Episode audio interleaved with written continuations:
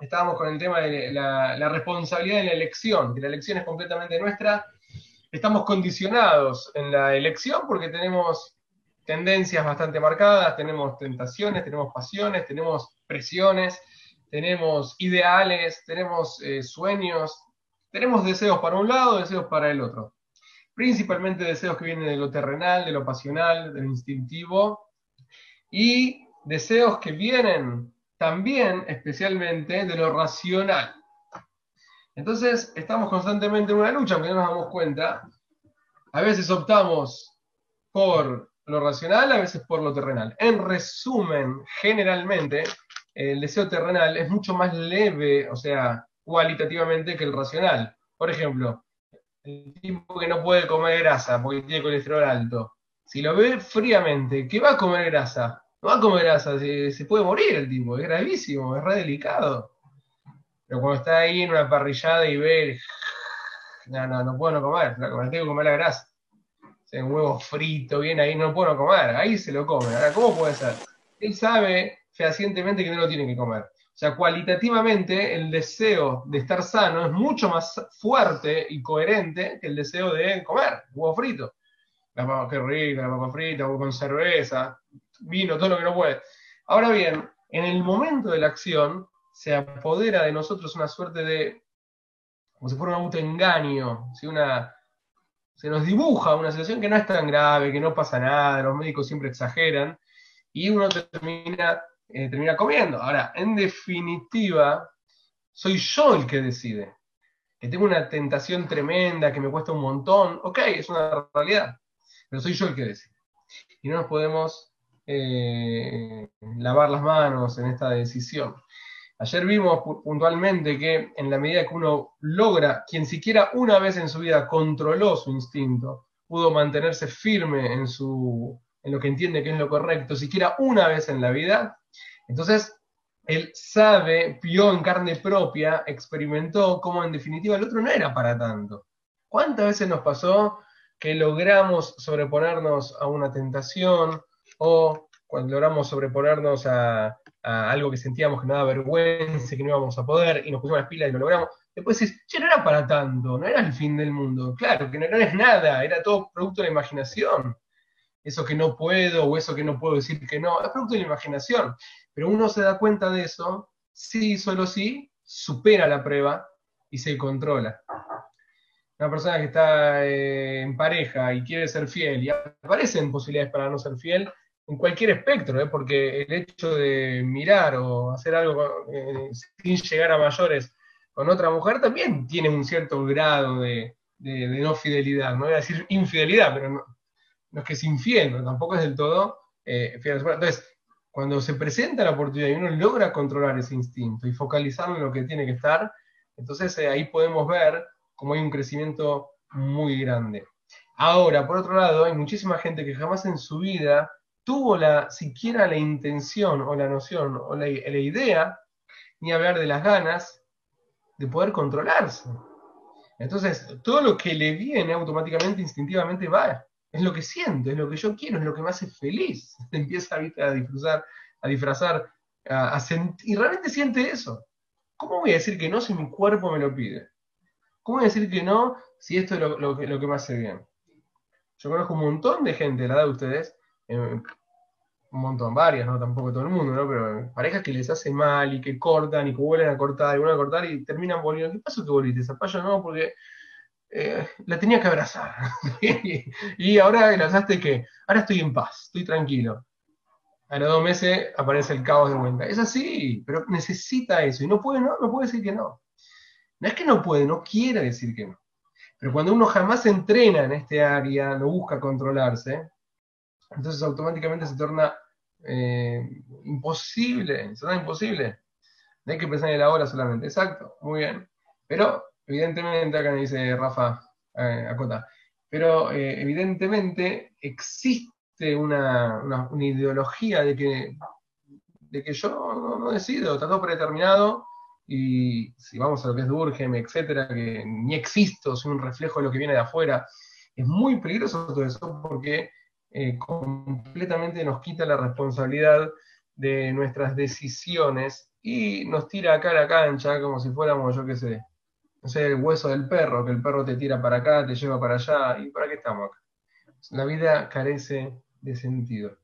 Pero en la medida que uno logra controlarse, logra trabajarse, lo puede experimentar, lo puede sentir, lo puede entender. La medida que no, y no, no puedes ni siquiera pensar en esto, que es ciencia ficción, que me estás hablando. ¿Qué estás hablando?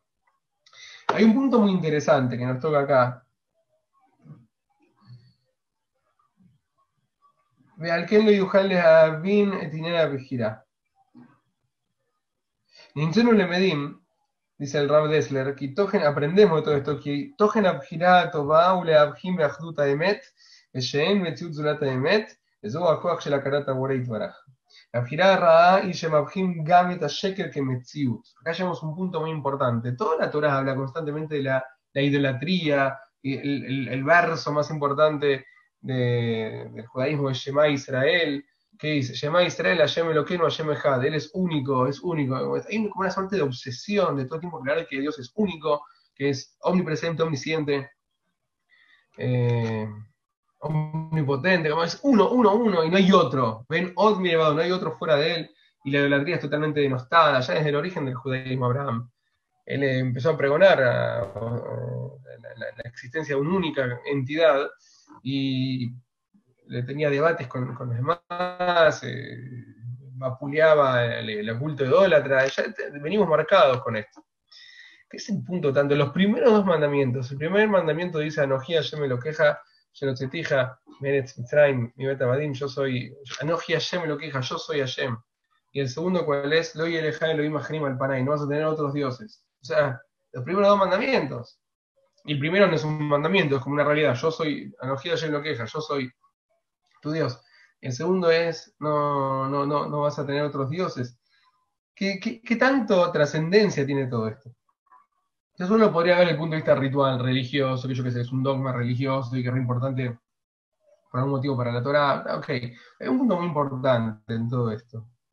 Que en, en nuestra concepción de la realidad, en la medida que más podemos eh, apegarnos o aproximarnos a, lo genuino, a lo sincero, a lo real, sin aditivos, vamos a ser seres más, eh, más, eh, más espirituales. Porque yo puedo tener claro, ¿sí? este es el deseo de fumar y este es el deseo de vivir. Entonces, mira, yo puedo ver que el deseo de fumar es, es puro bluff, que, es, que es todo fantasía. Entonces me puedo apegar a lo, que entiendo que es lo correcto. Entonces puedo decidir, puedo ser libre en mi decisión. Cuando me alejo de esa concepción, veo el deseo de fumar como todo. No, no puedo no fumar, porque tengo que fumar. No, pero hace mal. Olvídate, todo harta, todo mentira, intereses creados, pues arreglaron con la tabacalera. Quiero fumar. Entonces, ahí voy y fumo. Ahí no soy libre de elección. Cuando yo considero imposible decir no al deseo que me hace mal, que en definitiva no tengo por qué decirle que no, porque es lo que yo quiero, es lo que a mí me hace bien. Ese es el discurso que se suele dar. Entonces estoy conectado con la mentira más, pura que hay. Estoy conectado con la inexistencia, con aquello que no es. Y no puedo elegir. Pierdo la capacidad de elección. Entonces me desconecto de la espiritualidad. El concepto de la idolatría el que piensa que idolatría tiene que ver con agarrar una estatuita y rezarle y ponerle, no sé, 10 mangos para que te vuelva 20, yo qué sé. Es absurdo eso. La idolatría que siempre existió y existe en muchos del mundo, eh, tiene que ver con cuestiones bastante profundas de entender que hay varias eh, deidades, que hay varias matrices de fuerza, varias matrices de fuerza. Y Freud es, es algo bastante interesante, que todo esto empezó Em, en cierto aspecto por la necesidad del ser humano de tranquilizar su conciencia. Está, tranquilo. Entonces, escúchame, el tipo plantaba hace, en el neolítico, donde apareció la, la, agricultura. Entonces plantaban, sembraban, y esperaba ocho meses que salgan las papas. Entonces, ¿sabés que hasta ocho meses pueden venir sequía, pueden venir bichos, puede venir una helada, pueden, no sé, viste, me, come la ansiedad, todavía no existía ribotril, valium, ¿qué hago?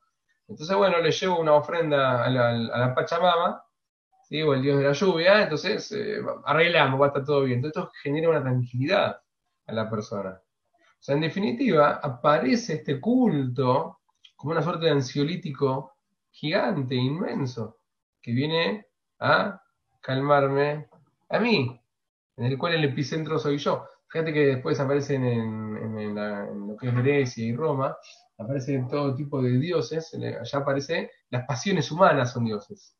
El, dios del amor, el dios de... Ya aparecen las pasiones humanas, ya es como que ya buscamos ahí calmar todas nuestras ansiedades. ¿Sí? Como tipo, no sé, le, pones 10 mangos al dios del amor y vas a encontrar eh, eh, lo que buscas. mucha gente eh, corre a leer horóscopos para sentirse plena, para encontrarse, para hallarse. Obviamente es algo totalmente que viene en función de la necesidad de desesperación de la persona, nada más lejos de la realidad. Es pura fantasía, es pura fantasía.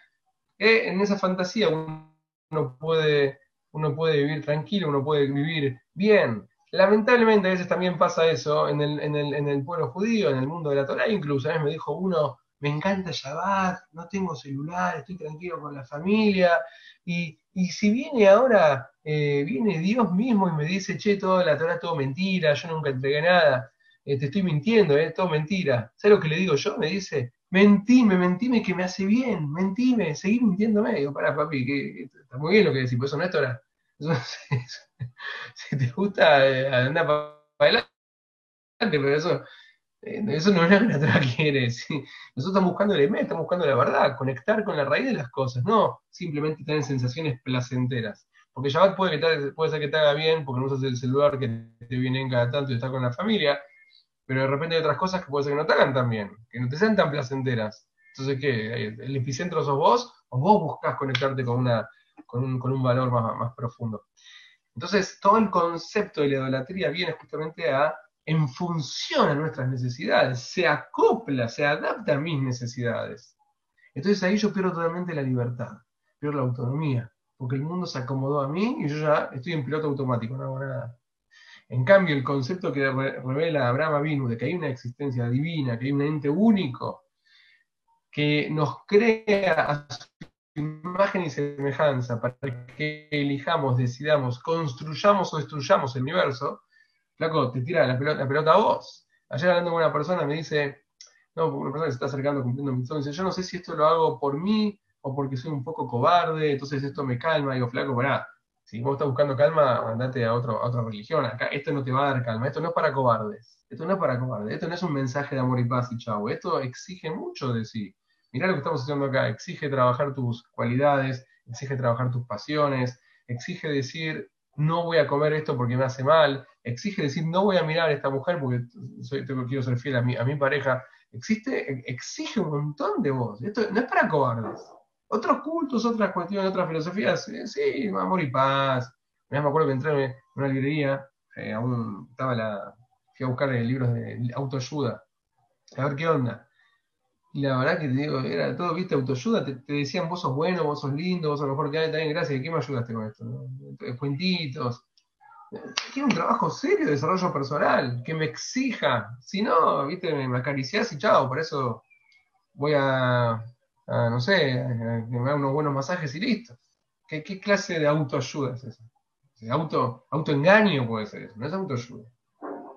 Entonces realmente el concepto de Hashem Ejad o la Abodazara, la idolatría, es algo que dista completamente de, lo ritual. La idea es conectar con la matriz de la existencia, ver con claridad las cosas, sacar todos los prejuicios, sacar todas las pasiones, toda la parte instintiva, impulsiva nuestra, y tratar de ver de dónde vienen las cosas de verdad. Entonces, en la medida que yo puedo generar una visión más objetiva, más eh, desprovista de pasiones, de intereses, más voy a poder conectar con lo que me está pasando cotidianamente, con el punto de verdad de ello. En la medida que más me conecto con lo aparente, con lo ficticio, con lo que calma mis necesidades y, y, ansiedades, léase a Bodázara, idolatría, esa es la idolatría más pura que hay. Entonces, más voy a estar desconectándome de mi propia búsqueda de la verdad.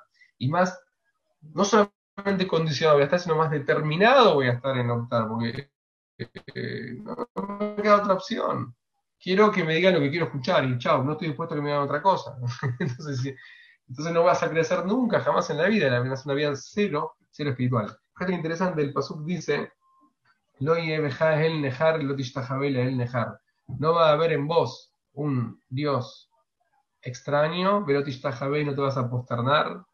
Eh, perdón, lo y no te vas a posternar ante un Dios eh, ajeno. Ok, dice la Gemara, la Gemara en el Tratado de Shabbat dice, si viste el bien estilo talmúdico, si agarramos bien el pasuk, el versículo este, lo ye veja el zar, no va a haber en vos. ¿Qué significa en vos? Acá en el bolsillo. En hebreo la palabra veja en vos refiere a vos. Porque te digo, che, tenés una, no sé, tenés un granito, veja en vos hay un granito, en granito también. Dice, veo que hay angustia, veja en vos. En vos, en vos, adentro tuyo. Entonces, ¿qué es el Dios que está dentro de la persona? ¿Qué es el Dios que está dentro de la persona? Eso es el Zar Sheyesh el Adam. Veo Mer Zoa Este es el Yetzerara. O sea, cuando hablamos de la idolatría, la Torah te está diciendo el Pasú, te está diciendo lo Beja el Zar, que no haya en vos un Dios extraño, que no tengas una estatuita, que no tengas una, una estampita. Nos está refiriendo a eso. Y si lo entendemos así, algo, abramos la cabeza, dejemos de ser tan literalistas se está refiriendo al, a la idolatría, al, Dios, al paganismo que tenemos adentro nuestro. A esa búsqueda constante de endiosar cosas para sentirnos bien y calmarnos y encontrar el Dios que me da lo que yo quiero escuchar. Muy interesante cuando en el famoso becerro de oro, que obviamente es algo bastante simbólico, ¿no? más allá de lo que, lo que pasó en la práctica, tiene simbolismo muy fuerte en el orden psicológico para nosotros. El Pasuk dice, cuando hicieron, cuando apareció el becerro, dijeron, L oveja Israel. L, traduzco literal, L significa estos. El oveja es, en, L es en plural, estos. El oveja es en singular. Tu Dios. Israel es Israel. Entonces, si tenemos que traducir literalmente lo que dijeron ahí cuando apareció el becerro, dijeron, estos es tu Dios Israel. O sea, bueno, reprobaron todos eh, lengua de primer grado, o sea, como estos estudios. ¿Qué, ¿Qué pasó? ¿Qué pasó? Entonces, eso está escrito literal.